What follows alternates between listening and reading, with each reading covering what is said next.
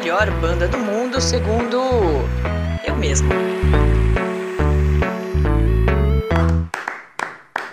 Salve pessoal do podcast Tenho Mais Discos Que Amigos. Esse programinha aqui fez sucesso, a gente gostou de gravar, muita gente curtiu o episódio que fizemos sobre Radiohead, fez sugestões de outras bandas pra gente falar aqui, alguns inclusive sugeriram Titãs, então esse programa é para vocês. Chegamos com o segundo episódio, que hoje especialmente se chama A Melhor Banda do Mundo, segundo eu mesmo, da última semana. Nós vamos homenagear aqui os Titãs, não apenas falando sobre a carreira e a discografia deles, como é o modelo do programa, mas também entrevistando os caras. Eu estive frente a frente com Sérgio Brito, Branco Melo e Tony Belotto, os Titãs remanescentes, que estão lançando, lançaram em abril o CD e agora estão lançando o DVD da ópera rock 12 Flores Amarelas, um projeto que eu achei lindo, ambicioso e muito bacana dessa nova fase dos Titãs. Foram 30 minutos de bate-papo exclusivo, nós e eles. A gente vai exibir na íntegra daqui a pouquinho. Eles falaram não só sobre o novo álbum, mas eu pedi também para eles fazerem um apanhado de quase 40 anos de carreira e eles lembraram a produção de discos históricos, clássicos lá dos anos 80 e 90. Um papo bem descontraído, bem legal, os três muito simpáticos. Então, esse programa tá especial. É... Olá, Tony Aex, tudo bem? Tá animado? Você gosta de Titãs, né? Sim, olá todo mundo. E aí, pessoal?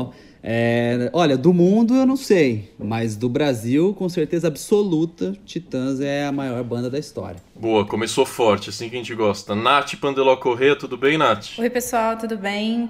Eu não estava aqui pro episódio do Radiohead, mas eu tô muito empolgada com esse, porque para mim, Titãs sempre vai ser maior que Radiohead e ninguém me convence do contrário. Maravilhoso. Aí, ó. Agora ficou pro nosso estreante usar uma frase que seja de mais efeito do que essas duas. Renan Bernardi também é autor do, do Tenho Mais Disso Que Amigos, escreve sobre música, é entendedor da parada. Tudo bem, Renan? Bem-vindo. Tudo certo, pessoal. É um prazer estar falando do Titãs, que eu também coloco como a melhor banda do Brasil. E acho que a frase de efeito é que a gente precisa de uma banda que una todas as tribos, como foi o Titões. Perfeito. Ô, Renan, você também tem um podcast, hein, rapaz? Fala aí sobre ele. Eu tenho um podcast que também é sobre música, essa droga pesadíssima. É. Que eles falam mais do. no sentido mais filosófico, mais balão, assim. Se chama Radiocast, tem três programinhas lá, procura, tá em tudo que é plataforma também. Legal, boa, Renan. E você? Mentira, não tá no Spotify ainda. Não tá no Spotify. Mentira, no Spotify é, mas tá. só cadastrar, vai lá que é facinho. Sim, eu tô, tô me me arrumando nisso também. É, os Titãs foram formados em São Paulo, 1982 foi o ano é, considerado de criação dos Titãs. É uma banda de rock que já experimentou com punk, com new wave, pop, até com hard rock. A gente vai falar sobre todas essas vertentes aqui ao longo do episódio. É uma banda que nasceu com nove integrantes, completamente inusitado. Não só para época, mas acho que para todas as épocas, né? É difícil ver uma banda de rock com essa quantidade de integrantes. Arnaldo Antunes, Branco Melo, Ciro Pessoa, Sérgio Brito, Nando Reis e Paulo Miklos faziam os vocais. É, se revezavam também em outros instrumentos como teclado e baixo. É, André Jung na bateria, Marcelo Fromer na guitarra e Tony Belotto na guitarra solo. Essa formação inicial. O Ciro Pessoa saiu no comecinho, antes mesmo de lançarem o primeiro disco. É, e o André Jung foi substituído na bateria pelo Charles Gavan logo depois do lançamento do primeiro disco. A gente tem um episódio com entrevista com Charles Gavan, é o episódio número 10, que a gente fala sobre tributos e regravações. E tem um episódio sobre Paulo Miklos também, o episódio 9. Então, você que é fã de Titãs, dá pra ouvir entrevistas com esses dois caras aqui no nosso catálogo. É, então foi depois que entrou o Charles Gavan que ficou a formação clássica dos Titãs, essa com oito integrantes. Eu queria incluir todo mundo na conversa para falar primeiro da, da relevância e por que, que essa banda é tão importante e considerada a melhor do Brasil, como já dissemos aqui. É, e aí tem um comentário de um ouvinte que a gente recebeu hoje, muito legal lá na nossa página no Facebook, é o Alessandro Costa.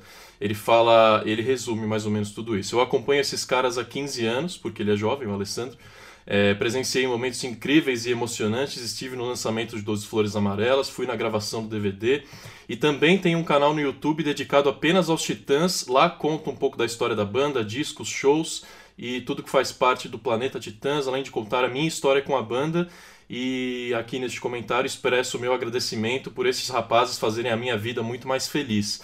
Aí eu entrei na, no, no perfil do, do, do Alessandro para ver qual era o canal dele. Ele disse que essa semana vai postar um vídeo falando sobre as primeiras aparições dos Titãs na mídia, primeiro show, primeira aparição na TV, a primeira demo lançada.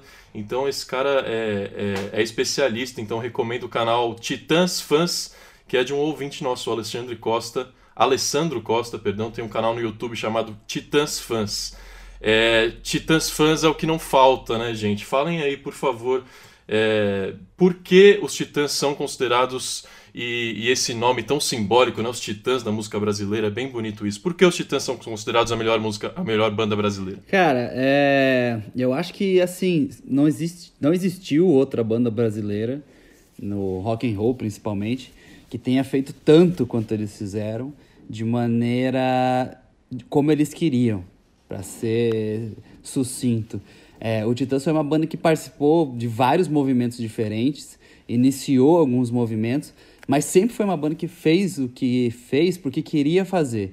Então, é, quando parecia que a banda tinha conseguido achar uma fórmula, não, isso aqui dá certo, esse é o hit, vinha o disco na sequência que fazia um troço completamente diferente. É, e para mim, é, garoto que nasceu no punk rock, é muito legal olhar para trás e ver que nos, nos anos 80 e 90 tinha uma banda gigantesca no mainstream tocando, sei lá, no programa do Faustão, falando que não gosta de padre, não gosta de madre, não gosta de frei, não gosta da igreja. eu acho que eu acho que a igreja foi tocada ao vivo no Fantástico uma vez, cara. Imagina que doideira. É, então, você consegue a família brasileira. É, você consegue imaginar hoje uma banda tocando dá, uma né? música que fala mal da igreja em qualquer lugar da TV. Então, assim, em uma carreira que tem muitos discos, muito mais discos que amigos mesmo, eu acho que eles conseguiram é, com raríssimas exceções. Acho que tem alguns pontos fracos, mas poucos mesmo.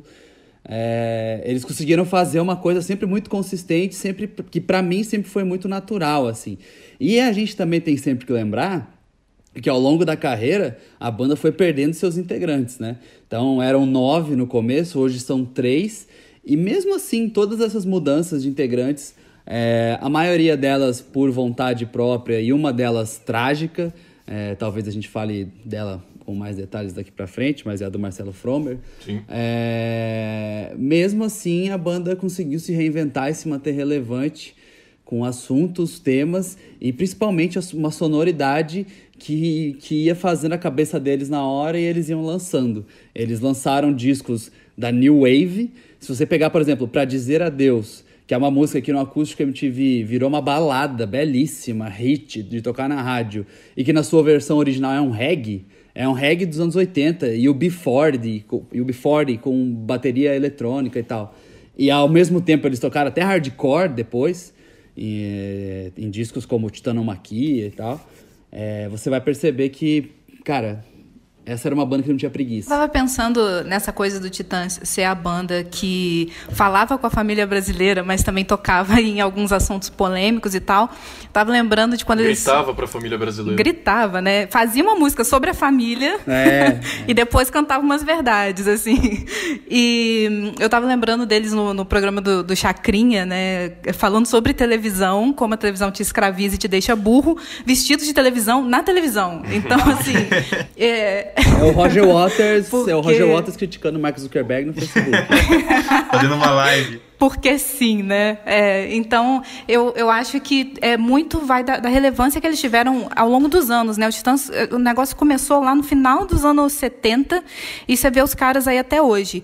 Talvez não com a mesma força, porque aí tem N fatores, a gente já falou assim, de por que, que o rock deu essa sumida e tudo mais, mas assim, eu acho que de uns anos para cá a gente acabou associando muito a essas baladas mesmo, né? Os epitáfios, assim que, que ficaram muito na nossa cabeça. Mas eu acho que o Titãs foi uma banda que soube manter a força assim ao longo desses trinta e tantos anos já de uma forma que nenhuma outra banda conseguiu essa longevidade e conseguiu fazer isso de uma forma muito única e muito deles, né? Porque eles, é, o, o, Tony jovenzinho lá no Paraná podia é, ver a banda com inspiração punk e tal, mas que era uma banda que venerava o Alceu Valença e aí é, se misturava com aquela onda do mangue beat e tudo mais. Então, assim, eles fizeram uma coisa muito nossa e muito brasileira, né? Então, eu, eu vejo muito mérito nisso também. É, outra coisa que eu acho muito legal do Titãs é que eu acho que justamente o diferencial deles é que eles eram várias pessoas, né?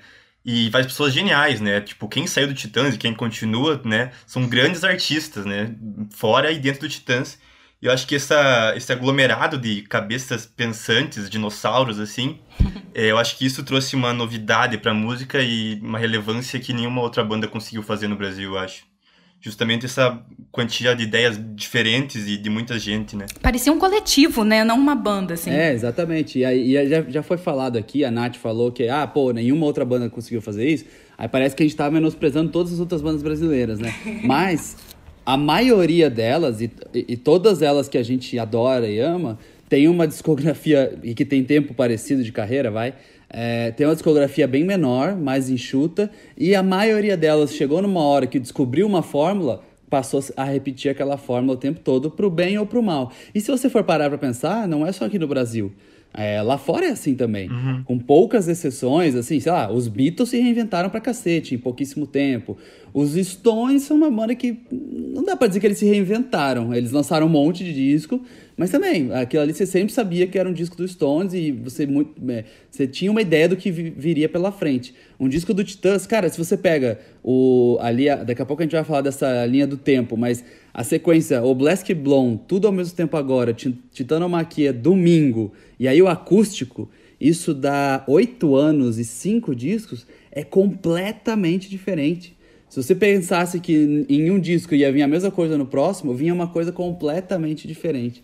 E pouquíssimas pessoas, pouquíssimos artistas conseguiram fazer isso, mantendo a relevância que tem até hoje. É, vamos entrar nessa linha do tempo, que eu acho que é a forma mais legal da gente passear pela carreira da banda, como a gente fez com o Radiohead lá no primeiro episódio. Então, começando com os Titãs em 1984, um disco homônimo chamado Titãs, e é, depois veio Televisão, que é, na conversa que eu tive com, com o Tony, com o Sérgio e com o Branco, que vocês vão ouvir mais tarde, os próprios definiram essa fase como, é, lógico, muito rica. A gente tem nesses discos músicas como Sonífera Ilha, Marvin, Go Back, Televisão, é, Não Vou Me Adaptar, para dizer adeus. É, mas os, os integrantes eles se sentiam um pouco perdidos nas palavras deles próprios, numa sonoridade que era muito difusa e que aí eles vieram a, a, concentrar os seus pontos altos no disco seguinte, que é o Cabeça Dinossauro. Mas para vocês, esses dois primeiros discos dos Titãs representam o que lá pra música dos anos 80? Eu acho que esses dois primeiros discos são. É, é a banda tentando se entender. Você tem composições incríveis, você tem músicas incríveis, televisão é incrível para dizer adeus. Não vou me adaptar do Arnaldo Antunes, é surreal de linda. É, que mais? Sonífera Ilha, Go Back é demais. Tem a versão do, do Jimmy Cliff, né? Que era em Meu Sangue.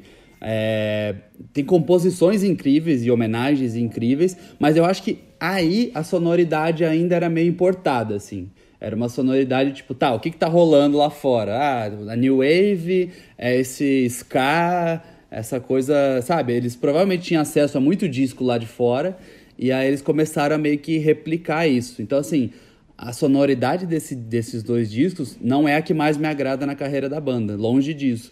Mas as composições, principalmente nas versões que vieram depois, no acústico e tal, são, assim, para mim são verdadeiras obras-primas da banda. Eu acho interessante que nessa fase o, o, televisão especificamente foi produzido pelo Lulu Santos, né, que depois re regravou a música e tal.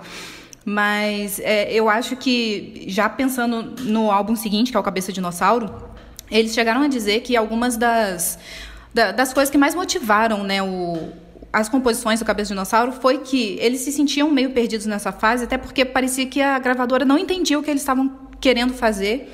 E eles já meio que já no terceiro disco já estavam rompendo com isso, porque eles se sentiam presos dentro de um modelo e eles não queriam fazer parte disso, né? Então eles já é, entraram é, num momento assim de questionar todo esse cenário que eles estavam vivendo, além de que tinha toda essa questão do, do momento político mesmo do Brasil e tal, que eles começaram de forma mais contundente a colocar isso na, nas letras, né? Então acaba que esses dois primeiros discos eu sinto que eles passam assim é, aquelas músicas mais lúdicas do Titãs que já tinha um, pouco dessa personalidade que a gente conhece, mas que isso ainda estava muito em formação, né? É, eu acho que eu concordo com, com todo mundo que está falando. É, acho que eles botaram as influências dele, né? Mostraram do que, que eles estavam ouvindo, do que, que eles queriam fazer, mas ainda não tinham muito bem um, um rumo de, dos Titãs, né? Já tem as letras são sensacionais, muitas é, traduções, né? Marvin é uma tradução, Go Back, acho que tem mais algumas. E, e daí eles estavam mostrando o que, que eles queriam fazer, mas acho que a partir do, do Cabeça Dinossauro é que eles mostram quem são os titãs, que, que é o projeto deles, né? Aí o Cabeça Dinossauro vale um asterisco, né? Que para mim é tipo top dois melhores discos da história do Brasil. E não sei com quem empataria, a gente poderia discutir, assim, mas é, para mim é um dos melhores discos nacionais, sem dúvida nenhuma. Eu, eu acho que é o melhor de Titãs, inclusive. Não é meu favorito, mas é o melhor deles, assim. É um, ele é incrível inteiro. É, a, a, a, a gente fez uma lista, inclusive, depois o pessoal pode procurar lá no Tenho Mais Discos, que é um ranking do pior ao melhor álbum, né? E quem fez foi o Marcos, que não escreve mais com a gente, mas escrevia na época. E, se eu não me engano, ele colocou o Titanomaquia como melhor.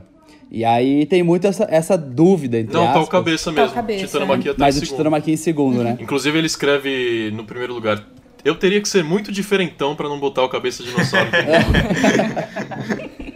É porque É, não então, tem, né? e aí rola muito. Então foi nos comentários que rolaram muito assim, tipo, a, a- a única alteração que a galera faria mesmo em peso era, tá, cabeça de dinossauro em primeiro, ok, eu aceito, mas talvez eu trocasse pelo Titanomaquia. Então, esses dois talvez sejam os mais fortes pro, pra carreira da banda. Mas pra mim, o Cabeça de Dinossauro é o melhor e um dos melhores da história da música, assim. É a, a construção dele, a ordem. É, É o as primeiro com influências, as né? letras. É, é, é. Já mostra o potencial, né? É, os outros dois tinham sido um com o Pena Schmidt e outro com o Lulu Santos. É curioso, produção do Lulu Santos no segundo disco dos Titãs, e aí no terceiro entra o, o Liminha, que foi considerado por um tempo o nono Titã, um produtor incrível que, que realmente ajudou os caras a firmar aquela sonoridade que eles estavam querendo, que antes estava muito difusa.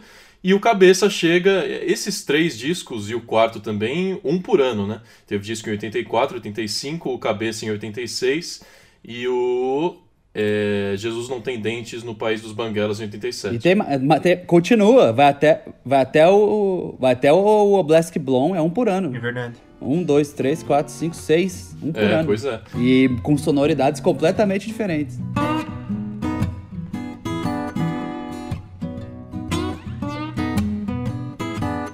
É, e vamos falar um pouco das, das músicas nesse disco. Do, das 13 faixas do Cabeça Dinossauro, 11 tocaram em rádio, que também é algo completamente inconcebível hoje em dia.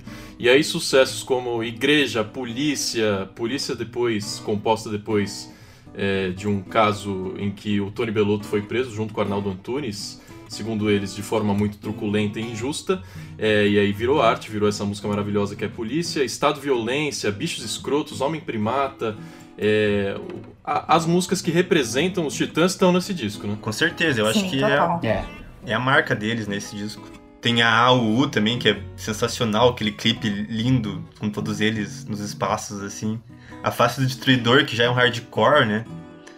Porrada, Cornado Antunes. É, um hardcore de 30 segundos. é. Isso aí. É, não, é incrível. E a, a AUU É, exato. Dela mesmo que eu ia falar. Que quem já foi num show do Titãs e ouviu a AU ao vivo sabe que fica na sua cabeça um mês aquele refrão.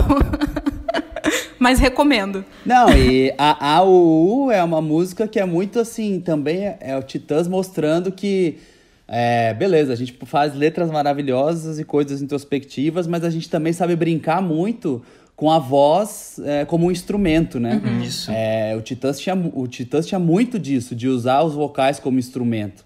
E às vezes não fazer muito sentido. É, e, se- e sempre são letras muito fáceis de cantar, né? Letras curtas, objetivas, é, aquele negócio que é, que é gostoso de gritar mesmo, né? Muitos refrões que são apenas palavras. É, e vocês falaram aí do, do hard rock, que é uma sonoridade que é, eles, em alguns discos, é, surfaram mais do que outros. Inclusive o último com o Arnaldo Antunes, que eu queria que vocês falassem desse meio que encerramento de era dos Titãs, que foi o afastamento do Arnaldo Antunes, depois do Tudo ao Mesmo Tempo Agora, um disco de 91, que é um disco, é, acho que é de produção independente, né? Eles meio que tacaram fodas pra tudo e falaram, ó, vou fazer o som que eu quero, com as letras que eu quero, tem muitas letras pesadíssimas, é, meio obscuras. E o último com o Arnaldo Antunes, apesar de que no disco que veio depois, que é o Titano Maquia, que a gente já falou também aqui, que é genial, eles continuam nessa sonoridade de hard rock também, né? É, o tudo, tudo ao mesmo tempo agora é um é uma uma doideira na carreira da banda. É, no bom sentido, assim. E, e, ele é pesado desde a capa. A capa dele é nojenta. e a sonoridade é pesada. Ele já começa com clitóris, são... né? É, então, a primeira música do disco chama Clitóris. E tem uma música, uma letra do Nando Reis para uma música chamada Isso Pra Mim é Perfume, que é, é, é, um soco no estômago, quase que literalmente, assim. Não é literalmente, porque não é uma pessoa dando um soco no seu estômago, né? Pessoas que usam a palavra literalmente. mas, mas, inclusive, eles toca, tocaram isso, não sei se foi no Rock in Rio, mas foi num puta festival, tem vídeo no YouTube, eles tocando Isso Para Mim é Perfume, ao vivo, com a letra maravilhosa que fala coisas terríveis para uma plateia chocada que até então conhecia coisas do Titãs bem mais acessíveis.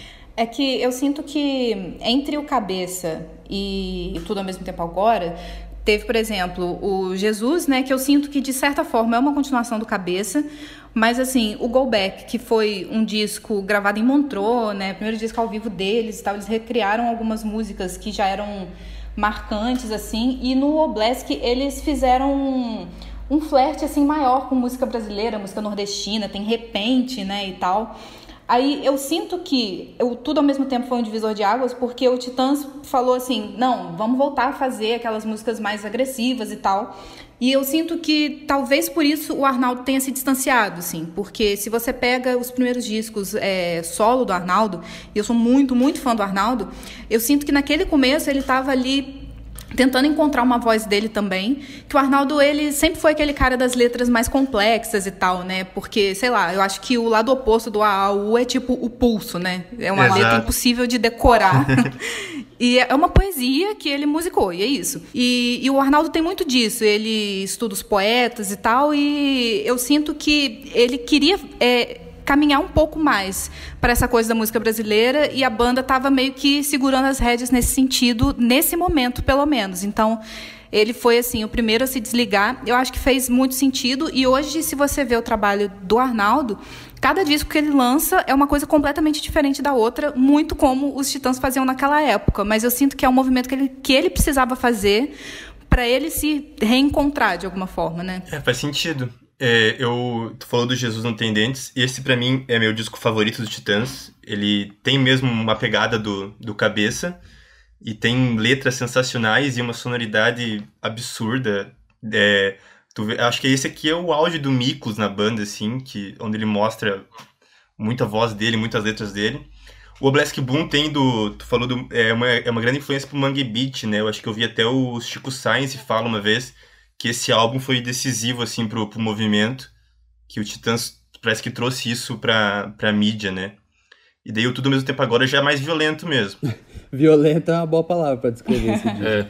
Essa violência é, que. Eu acho que, Rafa, eu acho que com essa, com essa tua voz bonita, acho que você poderia recitar um trecho da letra de Isso para mim é. Tá, eu vou separar. Enquanto a gente porque ouve pessoal, a entrevista. O pessoal tá curioso. É, aqui. enquanto a gente ouve a entrevista, eu vou separar um trecho que eu possa falar aqui, porque minha mãe ouve também o podcast, Tony. Também não é assim. Bom, então a você minha não... mãe também. Então tá? eu não sei se você vai encontrar esse trecho, infelizmente. eu acho que essa letra não, não vai tem, ser. Né?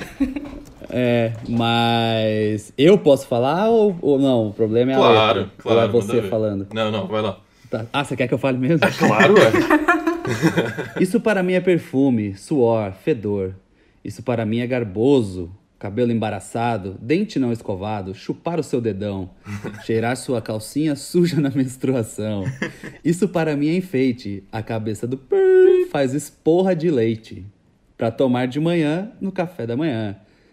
E também no almoço e depois do jantar. Amor, eu quero te ver cagar.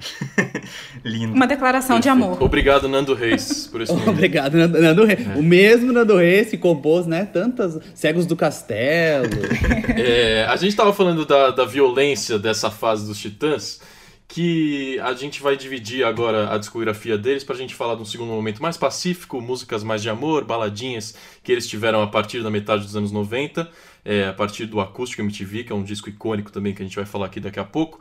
Mas essa sonoridade violenta eles recuperaram nos dois últimos discos deles, é, e essa é uma deixa para a gente soltar a entrevista que fizemos com os Titãs.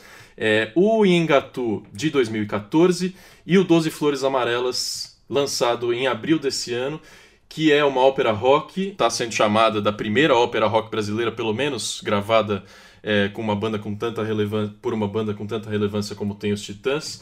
É, e é uma história que acompanha três mulheres, é uma história que fala sobre abuso sexual, sobre assédio sexual, que é um problema que afeta principalmente as mulheres no Brasil e no mundo.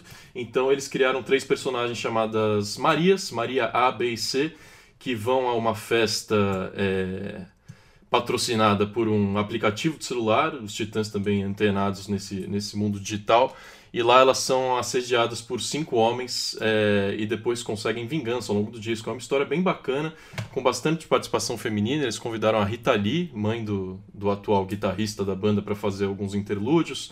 Tem três atrizes que, que gravaram é, o DVD com eles no palco. O que vocês acharam dessa nova empreitada dos Titãs e dessa ópera rock no momento que eles estão é, só com três integrantes originais e com dois integrantes de apoio, se desafiando e lançando um negócio que, mais uma vez, provando que eles não ficaram na mesma. Né? É, bom, é, qualquer banda que quisesse fazer uma ópera rock já seria ousada, já seria um projeto ousado.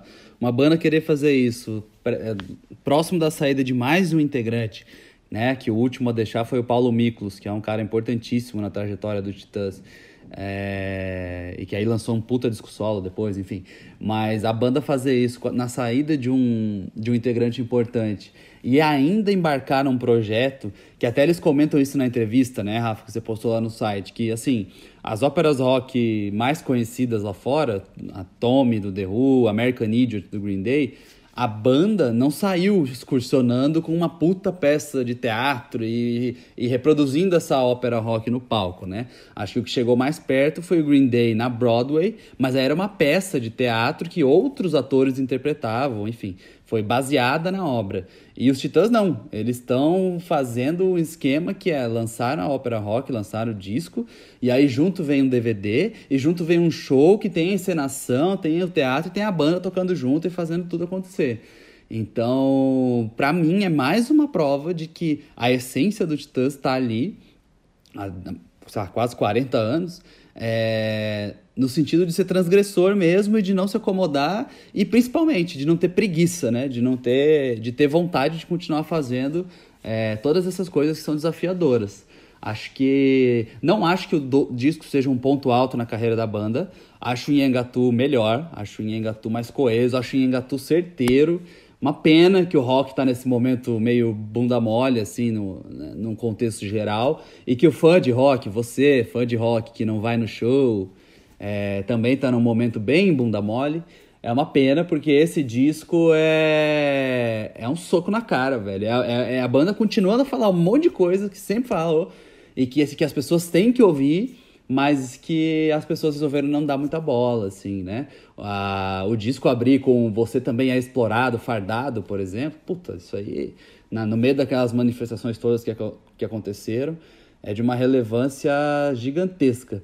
É, então, voltando a 12 Flores Amarelas, é, acho que nessa história recente da banda é um capítulo interessante, mas o projeto em si é monumental, né? É uma parada que é incrível ver que a banda ainda está querendo fugir do lugar comum, sendo que poderia muito bem estar. Tá em casa, sentado assistindo TV. É, eu achei bastante ousado, não só pela, pelo tamanho do projeto, mas também é, por eles é, se aventurarem em escrever do ponto de vista feminino, né? Porque eu acho que muita gente pode pensar assim, ah, mas são três caras falando de estupro, três caras, cinco caras, não sei contar mais, assim, como que tá a formação.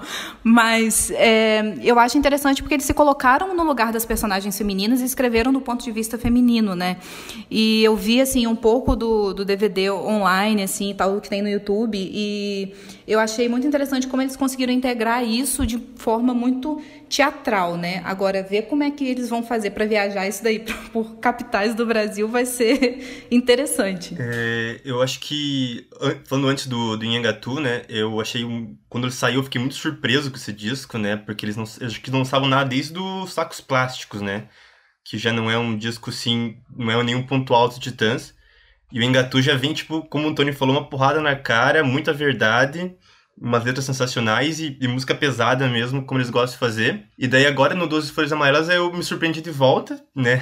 pelo tamanho do projeto, pelo... Ele é musicalmente interessante também, longe de ser o ponto alto do, do Titãs. O Nhagatu também, eu prefiro ele musicalmente, mas pelo tamanho do projeto é formidável ver uma banda de tanto tempo assim fazendo um negócio tão grande assim. É muito legal ver isso. E um bom disco e quero muito ver esse show, inclusive. Pois é, eu fiquei surpreso de ver como eles estão felizes, animados e criativos, assim, porque para contar uma história desse tamanho e com, com uma formação muito reduzida. Então, o, o Sérgio Brito, por exemplo, está tocando muito mais piano, piano de cauda mesmo, do que ele tocou em toda a carreira com os Titãs. Tem uma faixa nesse disco que é a primeira que o Tony Bellotto canta, faz vocais principais. É, então, eu conversei com ele sobre toda a motivação que fez com que, de quase 40 anos de carreira, eles lançassem um projeto ambicioso é, desse porte. É, falei também sobre a temática feminina eles responderam tudo isso com muita empolgação, muito bom humor. Então vamos ouvir a entrevista com Tony Belotto, Sérgio Brito e Branco Melo aqui no TMDQA.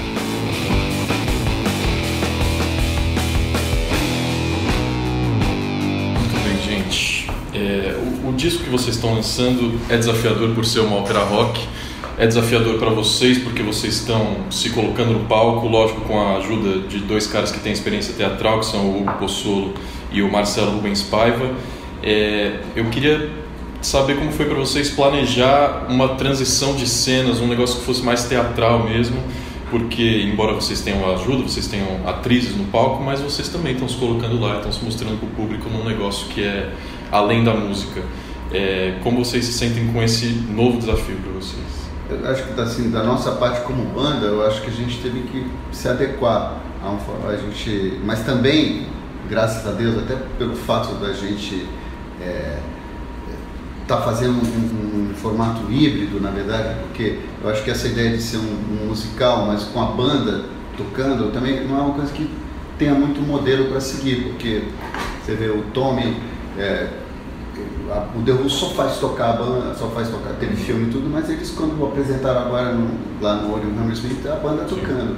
É, e com projeções do filme que é mais fácil. É, com projeções do filme que é mais fácil, mas eles também não, não, não encenam nada, eles estão só tocando e não contracenam com ninguém. O, o, Green Day também não participou no fim, tocando violão, era uma coisa com atores, atrizes e tal. Então é um formatinho um pouco diferente. Eu acho que os diretores também nos deixaram à vontade para a gente ter algumas marcações, mas a gente está basicamente tocando é. e ali uma vez ou outra a gente interpreta um personagem, faz um narrador, o branco até faz mais personagens, mas eu acho que a gente se adequou ali. O mais difícil para mim, pelo menos, foi você um pouco se conter, né? Uhum. É, saber que você não está fazendo um show, que você tem que obedecer certas marcações e tal. É. Mas enfim. Mas foi muito estimulante nesse sentido, porque o, o projeto ele foi, ele, ele não foi planejado para ser assim, né? Ele começou mesmo do jeito que o Brito falou, a gente se encontrando com o Hugo e com o Marcelo para bolar a história, mais ou menos o argumento, e em função disso a gente começou a compor as músicas, mas inicialmente a gente ia gravar um disco de estúdio com as músicas, como foi com o Debu e tudo isso. E ao longo do processo, com a chegada do Otávio Juliano também do diretor, que começou já a ter umas ideias pra, de cenário, de projeção, a gente foi tendo essa ideia de, de fazer a encenação. E o, o, o, produto principal virou o DVD, que já é uma encenação do, uhum. do, da ópera, né? Então foi muito estimulante. E eu acho que o fato de, de, de, tudo isso ser diferente, ser inédito, é que também motivou tanto a gente. A gente realmente ficou muito numa uma febre criativa, compondo. É, tocados, mesmo estimulados por, por, por criar esse projeto. O projeto foi se, ele foi se redesenhando a cada movimento, sabe? A cada música, a cada a, a ideia de argumento que a gente tinha, quando ele foi sendo moldado e, e pessoas foram entrando no projeto. Quando entrou o Hugo, que estava escrevendo com a gente e com o Marcelo Paiva, quando ele entrou para a direção junto com o Otávio Juliano, um com a experiência de teatro que tem, que é o da dramaturgia, ator, palhaço, o outro um cara de cinema, uhum. que fez o, o, documentário Sepultura e outros filmes, documentário inclusive. Eu acho que ele, essa mistura de cinema, teatro, a gente com a nossa bagagem de, de show, acho que a mistura disso que foi a grande descoberta, não foi da, assim, tipo, desenhou, vai ser assim. A gente foi para um galpão, começou os ensaios, entraram as meninas. Cada elemento que entrava, cada pessoa que entrava na equipe foi interferindo no, no processo. Então foi muito mais, foi até foi um longo processo. São quase três anos, eu acho, desde a ideia de fazer Sim. a ópera até hoje a gente está aqui conversando. Uhum. É, e mostra que é um projeto rico que pode se desdobrar de várias formas É possíveis. um projeto que surpre- nos surpreendeu também pelas mudanças durante o trajeto. Nem nós tínhamos domínio. A gente vai fazer isso, que faz aqui, aqui, aqui. Não, ele foi se redesenhando durante o processo. É, ainda nesse sentido, eu queria falar do papel de cada um de vocês, mas num, é, no sentido da, da banda e como vocês colocam como músicos, porque de uns 5 ou 6 anos para cá vocês têm usado músicos de apoio no palco, que é um negócio que era difícil de ver para uma banda que nasceu com nove integrantes. É, é o primeiro trabalho de vocês com o Beto Lee como, como guitarrista base. O Sérgio cada vez mais demonstrando seus talentos no piano, com tanto de interlúdio que tem nesse disco. O Tony cantando uma faixa pela primeira vez. É, eu queria saber como é para vocês se colocar no palco com essa formação hoje em dia. Olha, é, é, a gente, por causa das circunstâncias, sempre teve que se reinventar e também a gente tem gosto por isso. Então, é, o- o- é, esse negócio, por exemplo, nunca toquei piano, nunca tive, é, nunca houve necessidade também, nunca a gente fez nada no meu projeto que isso fosse compatível. Mas o fato de eu poder fazer isso, ter espaço para isso, é muito bacana, que é algo que eu sempre fiz que, e que ali entrou, encaixou bem. Também nunca tinha feito dentro da banda, então foi um desafio, uma coisa bacana adequar aquilo e tal. É, Beto e Mário estão aí com a gente, se encaixaram como uma luva, são caras que são parceiros de algumas canções. é, são, na verdade, membros da banda, mas que não estão há tanto tempo quanto a gente, então a relação tem que ser um pouco diferente, não tem como não ser diferente. A gente está há 36 anos nessa história, mas eles, obviamente, são caras que compram o nosso trabalho, participam, dão palpite nos arranjos, em tudo da parte musical, eles, eles interferem em trabalho. E acho que a gente sempre foi uma banda aberta a, a novidades. Acho que isso instiga a gente, estimula e eu acho que dá um frescor para o nosso trabalho. Então, o fato do Tony cantar, o, Branco é, encarnar personagens, tocar baixo, tudo, tudo isso é, é uma coisa que, que é estimulante e divertido para a gente. Eu acho que ao longo do tempo, quer dizer, a gente começou realmente né, nas primeiras formações, né, nove membros, oito, sete. É, o que a gente sente agora também é que tem um espaço maior para cada um também atuar, assim, por exemplo, essa coisa de eu cantar começou meio como uma necessidade logo que o Paulo saiu, pô, e ao mesmo tempo é um desafio novo, então a gente é, acaba sendo aquela né, necessidade a mãe da invenção, viu? É uma necessidade que vira também um- um novo elemento muito criativo e prazeroso.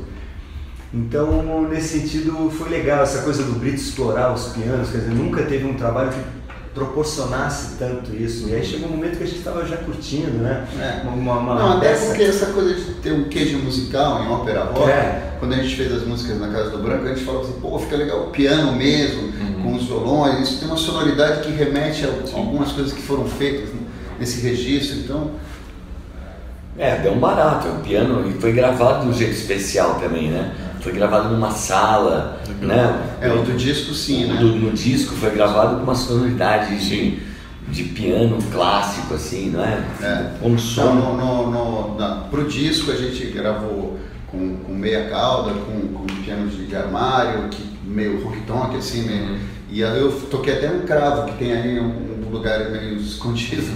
Então foi legal, é bacana isso. É, isso é uma coisa que contribuiu muito também musicalmente. A sonoridade já, já abriu um outro É. leque, assim. Depois de 36 anos, 35 anos de carreira, é legal poder 36 ter... mesmo. 36, né? Tá, tá escrito aqui, ó. É. Você não adianta roubar um. É, é, tentando- Mais de 35. Não, É, mais mesmo. É, escondendo a idade, né?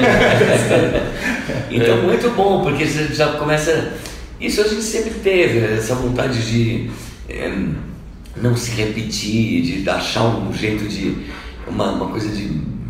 uma sonoridade diferente, um instrumento diferente, um pensamento diferente no álbum. Isso tudo tem dentro do. O Doze Flores abriu um leque de mu- muitos tentáculos, assim de novidade. Isso para uma banda de 36 anos é muito estimulante. Né? Legal. É, a temática do disco principal, que se desdobra de várias formas, mas eu diria que a principal é o abuso sexual, que é um problema que afeta principalmente as, mulher, as mulheres. Vocês têm no projeto todo várias mulheres envolvidas, tem a Corina Sabas, a Cíntia Mendes e a Yas Werneck cantando, tem a Rita Lee fazendo interlude, que ficou muito legal. E tem a equipe toda, cheia de mulheres. Sim. Né? Temos a, a produtora Jô Figueiredo, temos a, a, a coreógrafa, tem a Ana Paula, a gente. A, A co-diretora Luciana. a Luciana. Então a gente também. é, é, Quando, quando a coisa foi se desenhando assim, foi importante, porque elas principalmente estão em cena e são, estão representando as, as Marias, elas de alguma maneira interferiram muito positivamente na, na, até na, na, no próprio desenho da montagem, da história e tal. Né? Foi importante pra gente também. Quando começou a história e o que ela foi virando depois, é o que eu falei, todo mundo que participou desse processo acabou tendo uma, uma importância grande no, no, no final. Né? É, Agora vocês, como a cara dos titãs, vocês estão suscetíveis a críticas. é, existem movimentos feministas que, que não aceitam que os homens falem sobre temas femininos. É, como vocês lidaram com essa área que ainda é nebulosa no Brasil e no mundo inteiro? Como vocês, o que É, vocês eu pensam? acho que a gente é, primeiro procurou fazer isso que o Branco estava falando, é, é, checar e, e- e tratar desse tema com muito cuidado, porque é um tema delicado e que ah, qualquer posição merece respeito. A gente levou em consideração isso.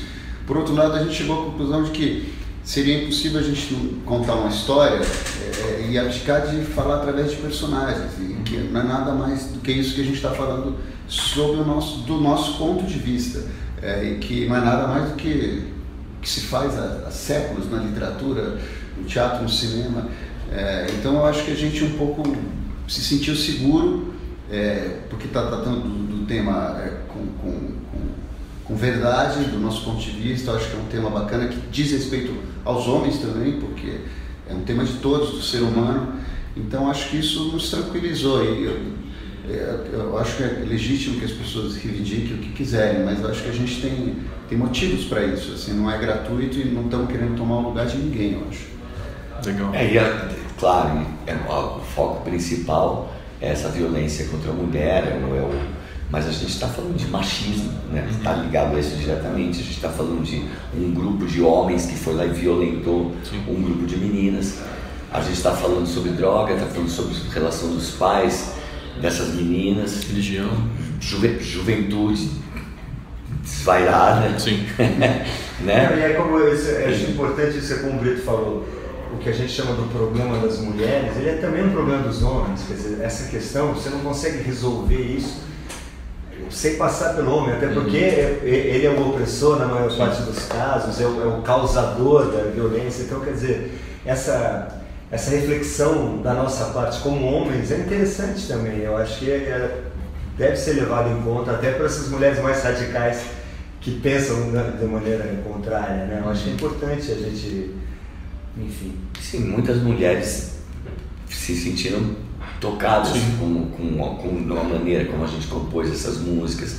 Inclusive teve, o Tony estava falando agora no Rock in Rio que a gente tocou, teve uma reação muito É, bacana. Antes da gente gravar o disco, a gente tocou três músicas e o Me Estuprem, que foi uma das primeiras composições quando a gente des- descobriu, entre aspas, que a gente teria um estupro na história, quando a gente criou essa, essa é, foi uma das primeiras músicas, né? E a gente colocou no Rock in Rio, que é um público que não sabia nem do que se tratava, e, e teve um respeito super positivo pela, pela, novo, pela maneira como a música foi composta, foi arranjada, tem uma delicadeza, trata aquela. É uma, é uma música delicada, o tema que está falando. Então muitas, muitas mulheres se emocionam de, de ouvir aquilo, e, enfim, É verdade. homens e mulheres. Né? É, agora, esse, essa efervescência da discussão política no Brasil vem já há uns 10 anos, desde a instabilidade do, do governo do PT. Vocês, desde o disco Nhengatu, têm se posicionado mais agressivamente com relação a esses temas todos. Nesse disco, vocês se mostram não só ligados à política, mas à tecnologia, porque tem um aplicativo né, no, no centro da, da confusão toda. E agora eu acho que a gente está no ápice dessa efervescência toda, porque a gente está à beira do segundo turno, nós temos um candidato que já fez apologia ao estupro no Congresso Nacional, e, e estupro é um tema que está nesse disco. Então, como vocês se posicionam nesse momento que pode ser determinante para o futuro do país também?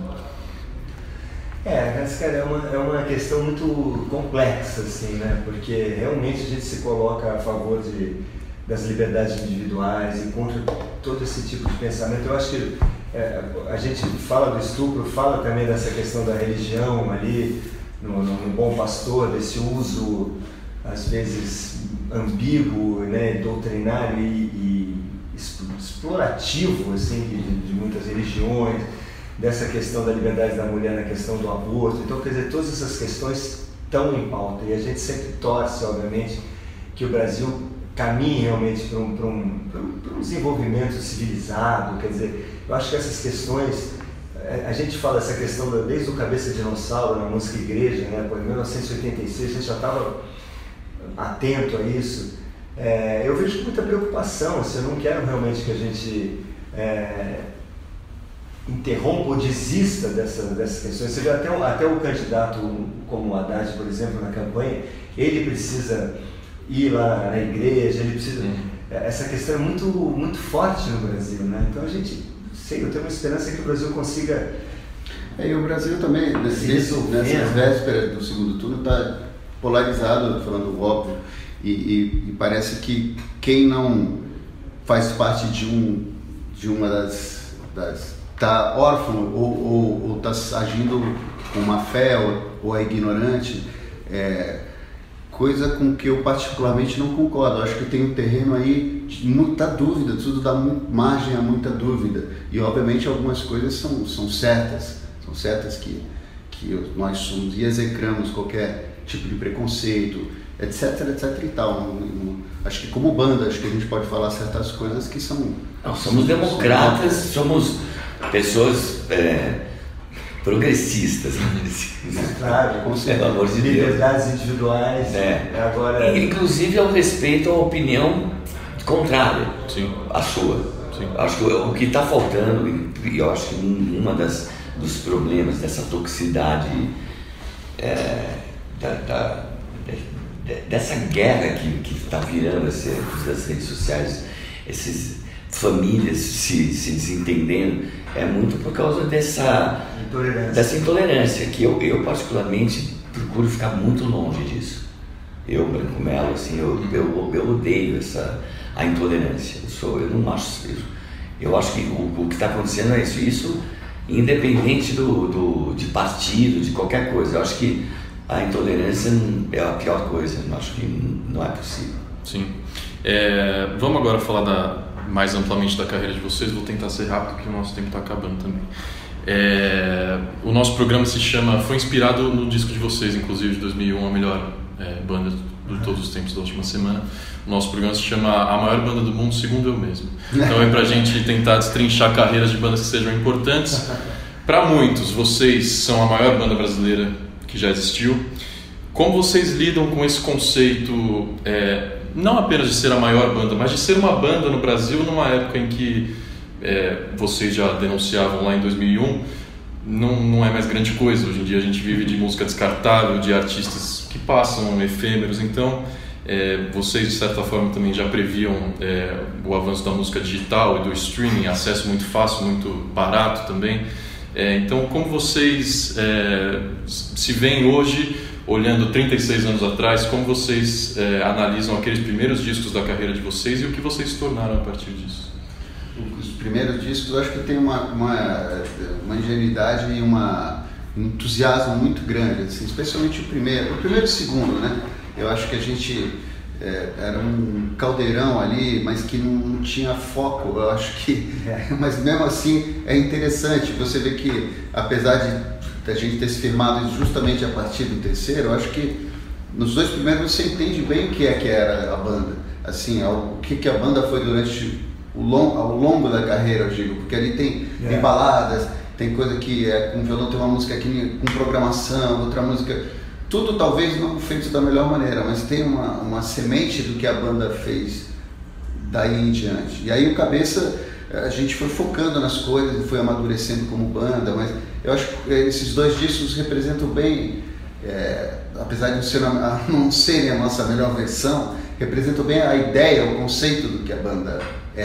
é inclusive porque ali no primeiro disco é, tem músicas ali que a gente toca até hoje. Né? Tem, Uhum. três- É. tem três músicas ali, Sonífera Ilha, o Marvin e o Paul Mac, são do primeiro disco. Então a essência, pelo menos na- na- nas composições, já tinha ali a, a linguagem titânica que a gente foi a- a- aprimorando e descobrindo, não tinha ainda ali amadurecida, né? Dava essa sensação de, de cada música ia pra um, apontava para um lugar, assim, que só no cabeça que a gente conseguiu uma convergência para uma sonoridade onde a gente se encontrou mais num conceito mais um pouco mais fechado, talvez. O Cabeça foi o primeiro com o Liminha, né? O Cabeça foi o primeiro com o Livinha. Mas foi, foi o primeiro com Liminha que já chegou É. é, muito bem, justamente por essa. Isso que o Brito falou, da, dos dois primeiros discos serem, terem uma, uma aparente dispersão entre as músicas. Não, foi o primeiro que a gente resolveu focar, A né? gente já foi- Foi a gente já proposital, a gente falou, vamos fazer um A gente- Ele foi concebido já para ter uma, aquela cara. A gente chamou o Liminha já porque a gente já estava pensando diferente do que estava nos primeiros, Isso, né? A gente entendi. começou a entender melhor. A gente precisava de alguém ajudar a gente naquele foco que a gente tinha É. descoberto. A gente fez uma demo, que até tem uma versão do disco que tem a, a demo, que é, é, se não é, é, é bem próximo do que, do que foi gravado no Nasce Uma Vez, óbvio que, que ficou tudo melhor registrado e tudo mais, e mais acabamento e apuro, mas o conceito da- da- dos arranjos, da sonoridade e as músicas, a gente já estava com ele praticamente pronto, assim. E o- agora falando di- é, direto do, do disco de 2001, a melhor banda de todos os tempos. É, você- agora já passaram 17 anos, 18 anos, vocês sentem que ainda é assim a música brasileira? É, as bandas, claro, existe, o rock nacional é muito pulsante ainda, tem bandas maravilhosas surgindo. Mas vocês acham que daqui 36 anos as bandas de hoje vão ser cultuadas como os, como os Titãs são? Acho que é, provavelmente não, porque é, não, surgiu uma banda, ou, ou talvez não haja espaço para que surja uma banda que tenha relevância que toda a nossa geração teve naquele momento. E acho que é difícil em música pop você ver alguém que dure 36 anos que em algum momento não tenha também é, feito. Óbvio que tem carreiras longevas e, que, que não tem tanta projeção na grande mídia, mas, mas acho mais difícil, especialmente porque, é, não sei, eu acho que agora o, o rock, mesmo o, o nosso trabalho, tem muita dificuldade em, em penetrar na grande mídia ou dificuldade em lidar com essas novas formatos, até por inadequação. Você vê assim, é, no nosso caso, a gente fez um ópera rock com 25 músicas, as pessoas faziam um single, faziam vídeo e põem no YouTube para bombar. Quer dizer, um espírito muito diferente. É óbvio que nada é tão simples assim. Graças É, a gente, a gente, é, esse, nosso trabalho, por exemplo, até se ele tivesse lançado ele no, no anos 80, no auge da, É. do disco, ele já ia ser um disco difícil, ele ia ser um disco triplo, provavelmente, né? Já ia ser um, um disco difícil para o mercado naquela época, que era mais fácil do jeito que a gente concebe a música. É.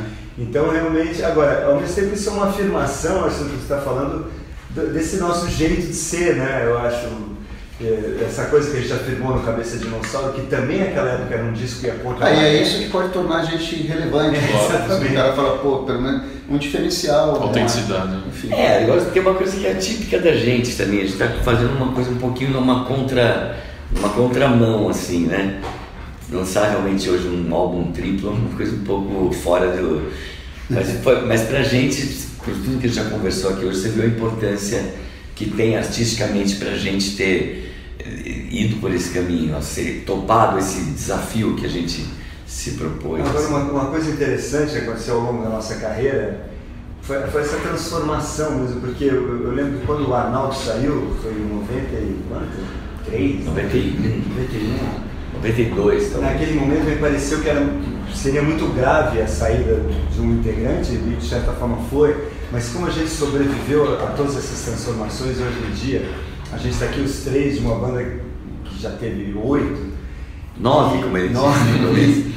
e a gente continuar, e, é, não só a gente continuar, como as pessoas continuam, continuam consumindo a gente com uma ideia que é maior que as individualidades. Isso foi uma coisa que me surpreendeu ao longo do tempo, a observação desse fenômeno, que a gente chega lá e, e a- e o nosso show acontece pelo esse conjunto de músicas e por esse nome, essa marca que é Titãs, que já não depende tanto de cada um. É, mas nós. tem. Não, de cada um não, mas acho de, de, de, de um, um núcleo. É, exatamente, Você um mantém, você É. mantém também viva, diga, esse disco. A gente poderia Isso. viver a vida sem gravar mais nada. Falando assim, É. não é? Podemos fazer aquele show com aquele nome lá em cima. É, mas é, eu acho que o fato das pessoas levarem a gente em consideração tem a ver com a gente lançar coisas como É, essa. Assim, o cara fala, nossa, os caras não estão indo bater ponto no banco, assim. é, Então a gente está trabalhando, faz um trabalho artístico que às vezes é mais ambicioso, mais bem sucedido ou menos bem sucedido, mas a gente tem esse, essa paixão mesmo. É, até porque a gente, a gente acredita que tem gente que quer isso também. A gente, né, a gente acha que tem o nosso, o nosso público, até nossos fãs de, dos anos, desde os anos 80, por exemplo, são pessoas que entendem o conceito de um álbum. Talvez uma garotada. Não, mas mas que- hoje em dia até a garotada sabe, porque hoje em dia tem esse. as a informação está aí. Então acho que tem, tem muita gente que. pra- é importante para muitas pessoas que consomem música que tem essa referência É, um- hoje. Uma também. reclamação que eu escuto muito, que é quase assim, sempre. Hoje eu peguei o táxi do aeroporto pro hotel, a- era, era uma, uma- uma mulher, uma moça dirigindo, ela falou assim, ah, que a música hoje em dia não tem mais aquele, aquele, né, aquela mensagem que, que no tempo de vocês e tal. Então tem essa reclamação de uma falta de disso, assim, Sim. eu acho, de, de ousadia, de, de, de estar dizendo alguma coisa, enfim. Uhum. Eu tenho uma última pergunta que é rapidinho, porque é só uma brincadeira. Você É, tá olhando tudo, né? Mas é mais um bate-bola com cada um de vocês, porque esse programa que vocês estão participando agora serve pra gente idolatrar uma banda, um artista, ser fã mesmo, contar história, falar de discos, que é uma das coisas mais legais pra quem gosta de música. Então eu queria saber de você, Sérgio, se você tem uma banda de cabeceira, claro que tem. Não precisa ser a que você acha melhor, mas a que você gosta muito. assim. Então, não é que eu acho melhor, mas é o The Clash, por, por vários motivos. Precisa falar mais ou você quer que Não, dá uma explicação É, eu acho que assim, é é uma banda que tem um espírito que eu acho que, que eu acho que em poucos anos eles exploraram muitas coisas. Eles foram de uma banda que era um punk rock é, como o Ramones fazia e outras bandas faziam, depois eles estavam experimentando com hip hop, tocando música, gravando rádio, frequência de rádio, fazendo não sei o que, fazendo baladas, fazendo uma coisa meio jazz. Eu acho isso, é, esse tipo de inquietação, e sem perder a, a, a coerência, assim, a coesão, a, a marca, o traço estilístico, assim, então eu acho uma banda excepcional nesse sentido. Legal. Tony, pra você. Bom, ainda bem que eu tenho mais de uma na cabeceira, né? Do Clash era outra. Mas eu acho os, Rolling Stones, assim, uma banda que é um tipo uma referência, porque o fato deles estarem na ativa até hoje, homens já a caminho dos 80 anos de idade, fazendo o show vigoroso que eles fazem, esse amor àquilo que eles fazem, e tudo que eles atravessaram, né? E da maneira sempre na ponta, é, juntando ali o, o blues tradicional com aquele rock seminal de Chuck Berry, criaram toda uma, uma mítica em torno do, do, do, do que é uma banda de rock, aquela figura meio andrógena do Mick Jagger, enfim, acho que os Stones continuam sendo uma banda fora de série. Com um dos maiores do seu instrumento, né? O Kit Richards na guitarra. É, então nem se fala, né? O Keith Richards, além de um grande guitarrista, é muito inventivo e, e único. É uma figura, né? Ele talvez seja um grande roqueiro. É. Se for pegar daqui a 200 anos, o que que era um roqueiro? Você pega o Keith Richards e a pessoa vai Sim. entender. Pra você, Branco. Já, já falaram. É, ficou difícil, né? Tá ficando difícil pra mim, né? Não, mas então pra fechar uma trilogia aqui, vou fazer uma- falar um pouco uma coisa um pouquinho mais. é, Os Ramones. Os Ramones é uma banda que eu, eu admiro desde que eu ouvi a primeira vez, assim, pela, pela crueza, pela justamente um pouco até um pouco diferente do, do Clash dos Stones, por essa crueza, essa coisa e essa coisa cora- corajosa do som, da simplicidade. Isso é uma, os Ramones me estimularam muito a, a querer fazer música, assim, a querer tocar, a querer ter uma banda. Eu lembro muito do- dos Ramones. Então, só para fechar aqui com eles, É, e vocês se mantendo punks, então, né? Porque foi praticamente. Ah, eu acho que uma das. Eu podia ter falado Sex Pistols. Não, os, os Stones no começo eram uma banda punk. também, né? também. Legal, gente, é isso. Muito obrigado, viu? Parabéns Obrigado, pelo trabalho. Obrigado. Valeu.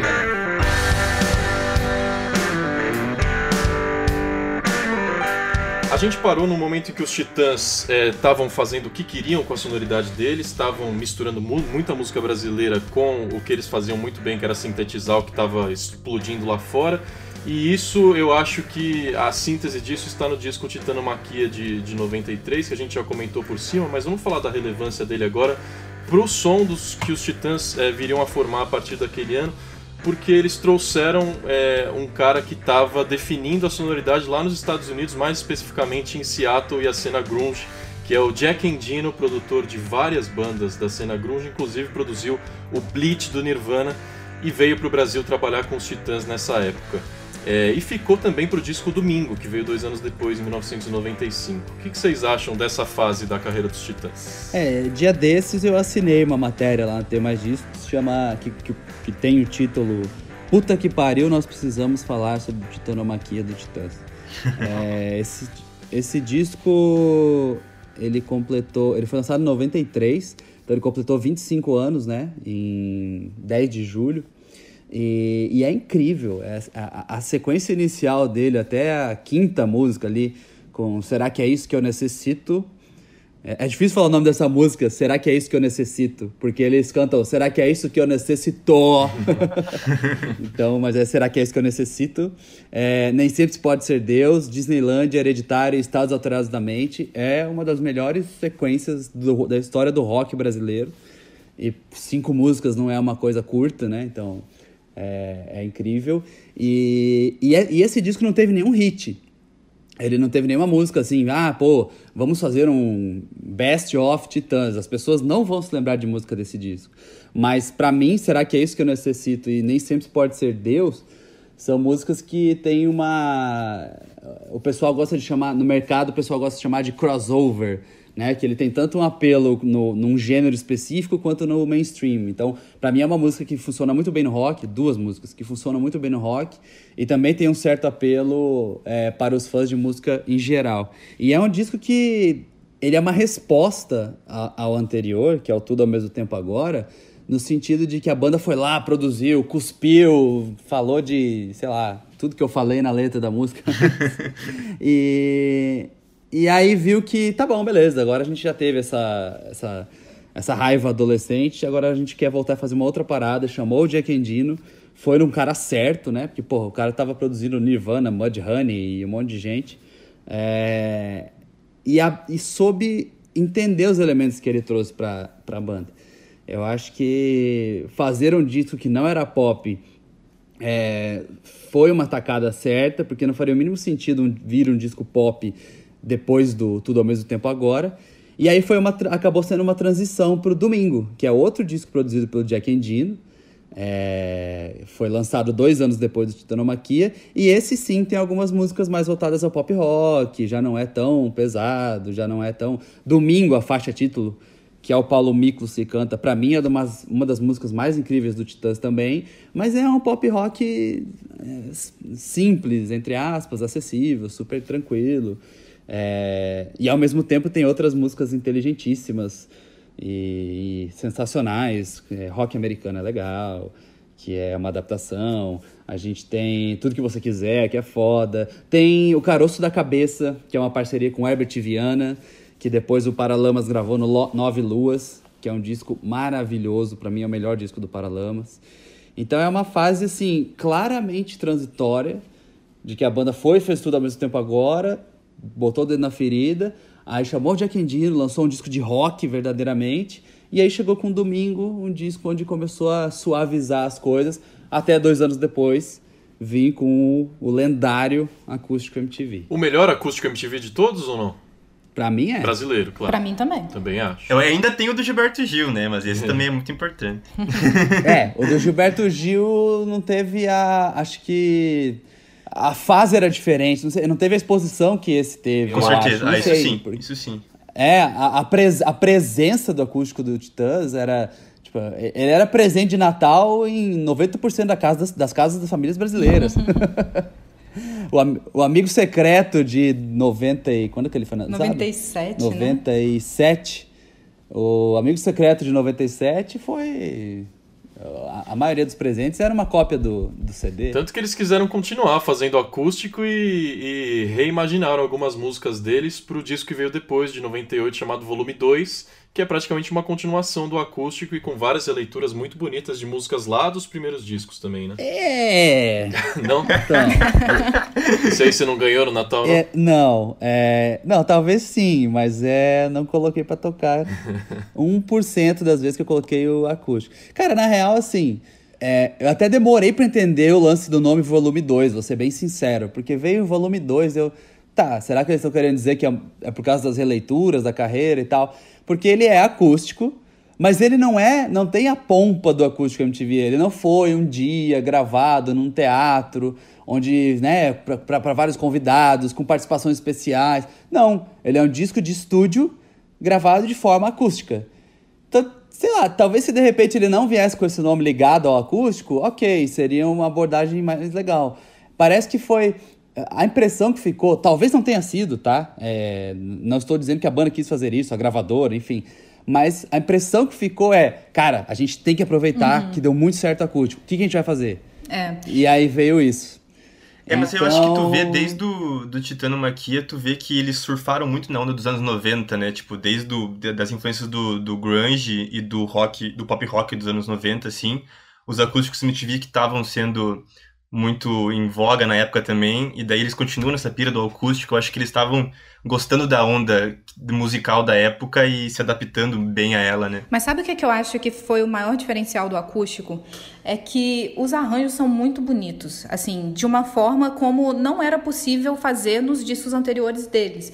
Nos discos deles, porque você tinha um percussionista que nem o Marco Suzano, você tinha é, clarone, você tinha cello, harpa, sabe? Eu acho que eles construíram ali total. uma uma sonoridade muito mais complexa, mas assim, foi realmente trabalhado para aquilo de ser bonito mesmo. E aí, quando ficar, ficou só a banda, isso enxugou, drenou muito do que tinha de, de, de mais bonito, assim, no Exato, acústico. Por isso. exato.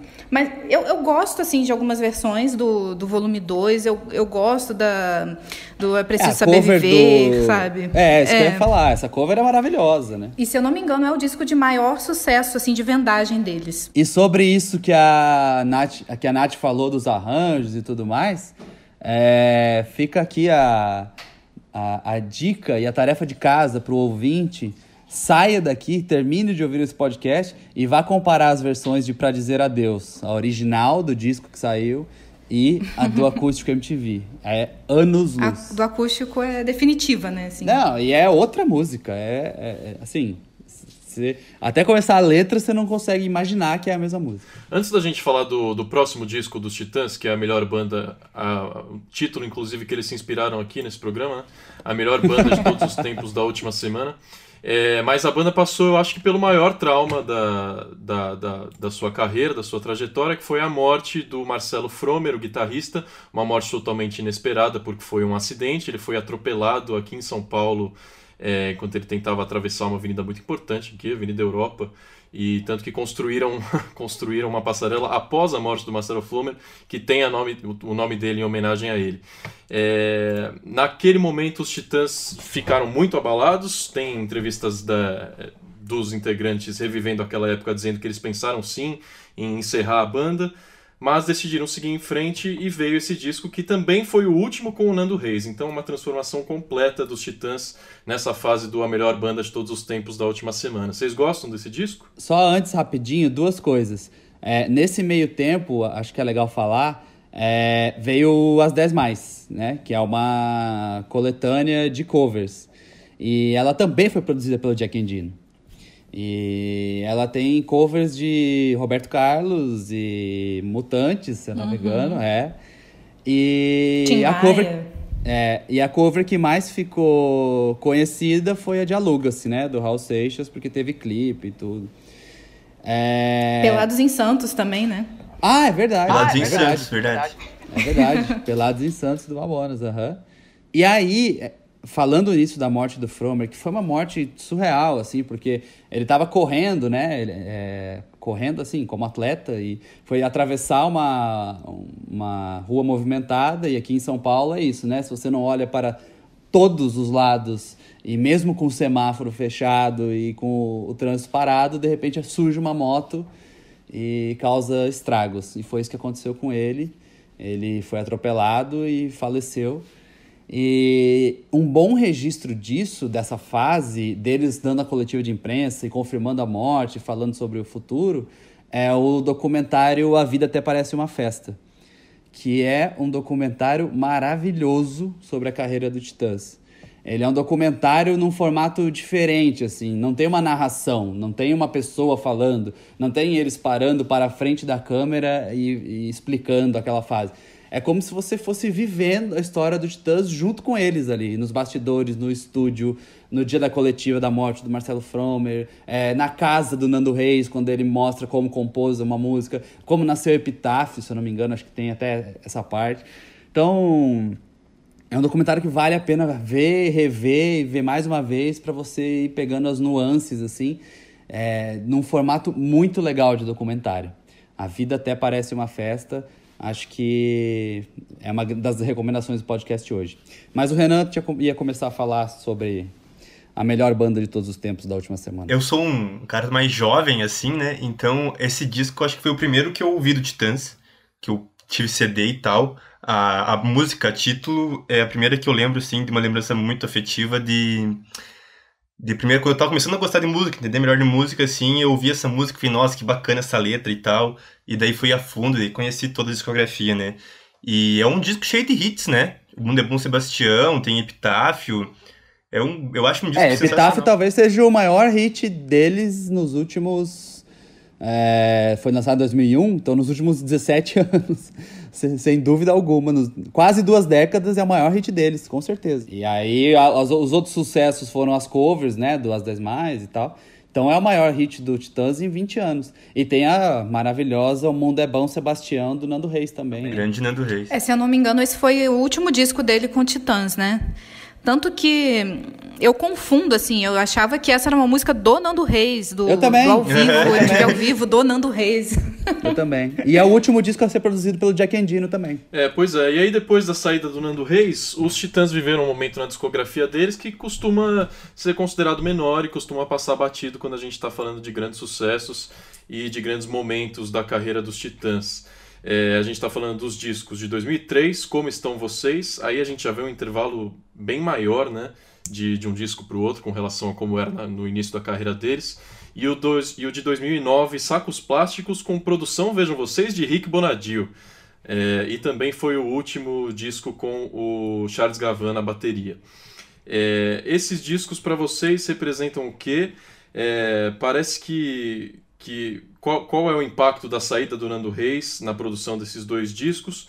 E aí, nesse momento também, eu acho interessante a gente falar da porrada de discos ao vivo que eles lançaram, é, principalmente comemorando é, a, a, fase inicial da carreira deles. Em 2012, eles lançaram um comemorativo do Cabeça Dinossauro, uma edição ao vivo do Cabeça Dinossauro, muito bonita, que parece que foi influenciando o que a banda viria a fazer em 2014 no Yengatu também, né? Então, eu acho que, eu, é, antes que eu esqueça, é legal falar do MTV ao vivo da banda que você falou, nessa né? leva de discos ao vivo e tal, porque foi nele que apareceu uma, mais uma pedrada do Titãs, que é Vossa Excelência, né? É, cujo refrão é filho da puta, bandido, corrupto, ladrão. Uhum. E surgiu no meio do mensalão. É, é, foi uma música feita em resposta ao mensalão. Então, novamente, uma banda no mainstream comentando uma crise política de corrupção que ó, até, até me emocionei agora, mas que se você for parar para pensar, há 13 anos atrás começou, foi o, o, o pontapé inicial porque a gente está vivendo hoje, em 2018. É verdade. É, na política brasileira, né? Então, uma crítica pesada ao mensalão é, e aos políticos corruptos em geral, que aparece numa versão ao vivo, que ganha mais energia ainda. É uma música que, se eu não me engano, nem tem versão de estúdio. É, eu tava procurando aqui, acho que não tem mesmo. E... Mas que a- a- tem um, um peso ao vivo que é incontestável, assim. É, Ah, o Paulo é Miklos algo é foda, né, cara? Ele é meu, meu titã favorito. Pronto. É o meu título favorito também. O meu é o Arnaldo, sempre foi. O Arnaldo é incrível também. É, o dia. Paulo Miklos, se você É, tiver ouvindo nessa- esse podcast, um abraço. Te encontrei na Casa Natura Musical ano passado, na abertura em São Paulo, foi maravilhoso. Valeu. Obrigado Nesse por tudo. momento de grandes shows ao vivo do, dos Titãs, a gente teve também uma abertura para os Rolling Stones num show histórico na areia de Copacabana, com quase 2 milhões de pessoas, 2 milhões de pessoas é, assistindo de graça a esse show dos Rolling Stones com a abertura dos Titãs. É um fato histórico para a música brasileira, né? É, É, se eu não me engano, é o maior público de um show de rock já registrado. Não sei se esse é um, um desses superlativos de internet, mas me parece real, porque 2 milhões de pessoas é tipo um formigueiro humano. Ah, assim. é o que o Rolling Stones não poderia, não poderia ser outra banda abrindo pro Rolling Stones, né? Num show desse tamanho, né? Tinha que ser o Titãs, com certeza. Ah, sim, é. Tinha que ter gente experiente com o mínimo de alinhamento é, sonoro com a banda, né? Botar uma banda de pop rock lá, simplesmente que faz que fez pop rock a vida inteira ia ser esquisito. E Rafa, você tinha perguntado dos sacos plásticos e do como estão vocês? E aí eu comecei, eu- aí eu comecei a procurar aqui, comecei a procurar, comecei a procurar, porque eu ia falar, não, pô, pelo menos em um desses discos veio uma música boa, mas na verdade essa música que eu ia falar tá no a melhor banda de todos os tempos da última semana, que é que é isso, que é uma balada que o Tony Bellotto compôs, né, sobre o relacionamento dele com a Malu Mader, é, que fala como- como- sobre né, longos relacionamentos de casal, etc e tal, e que quem canta é, É, o eu Paulo acho Miklos. linda essa música. Ah, essa música é incrível, tem um clipe maravilhoso. E, mas ele, esse- essa, essa música não tá em nenhum desses dois discos. Eu achei que tava em um desses dois ali pela linha do tempo, não tava. E- então, desculpa dizer, mas é, esses dois discos não tem nada de interessante mesmo, assim. No Como Estão Vocês tem Controversal, né? Que foi hit, assim. É isso que eu ia dizer. É uma baladinha daquelas do auge do, do- de, de baladinhas do Titãs. Eu acho que é uma música muito boa ainda. Mas é que esse disco começa com Nós Estamos Bem, que foi, se eu não me engano, foi o primeiro disco depois da saída do Nando. Não sei, posso estar enganada, mas assim, é, parece que está querendo se reafirmar. E aí, galera, fica tranquilo, tá tudo bem. Mas eu não sei se estava tudo bem de fato. então, parece que eles estavam querendo se convencer de que estava tudo bem, mas estava ali num processo de se achar de novo, né?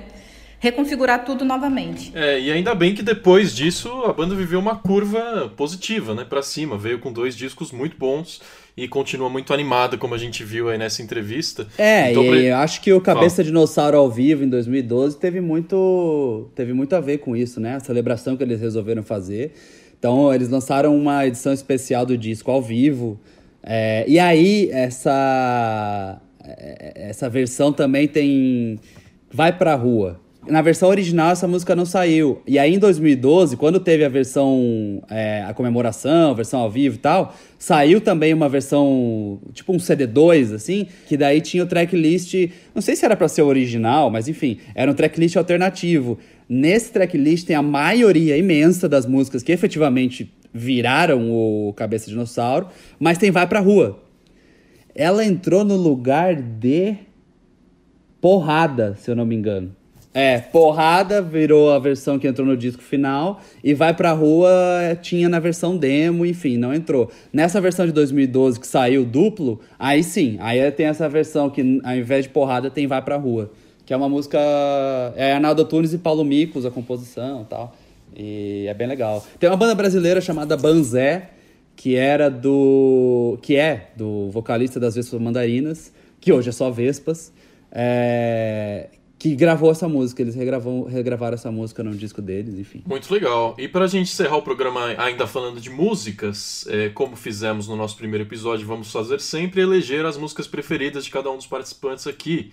É, quem começa, vai, já fala primeiro, porque a chance de alguém pegar a sua música é, é grande. hein? Homem primata, capitalismo selvagem. Ô, ô, ô. Pronto. pra mim é Os Cegos do Castelo. Que eu sou tiete do, do Arnaldo, mas eu vou logo na música do Nando, porque eu acho que o Nando Você é. viu que ele postou um vídeo essa semana explicando, né? Verdade, verdade, eu vi isso. Não, eu não vi É, isso. o, Nan- o Nando Reis tá com cana... o Nando Reis virou youtuber, tá com um canal no YouTube maravilhoso, explicando tudo Temer. que ele já fez e tal.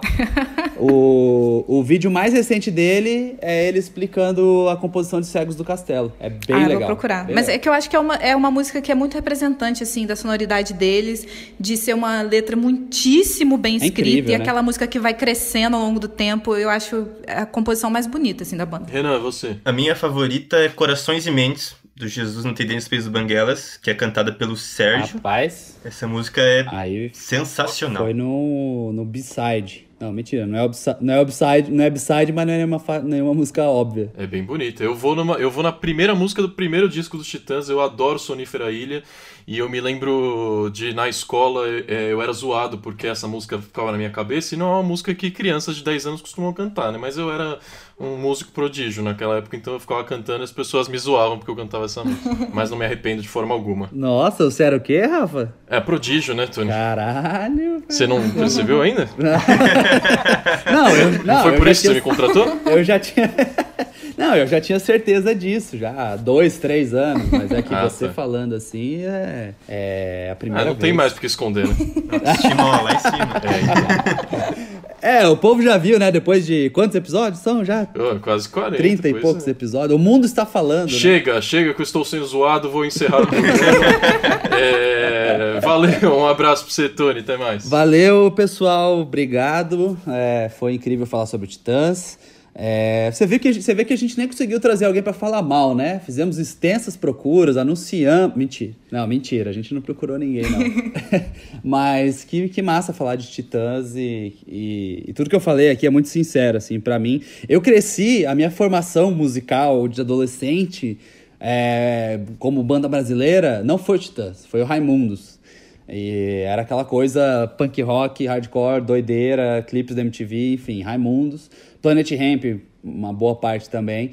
Mas depois eu me transformei em um adulto prodígio.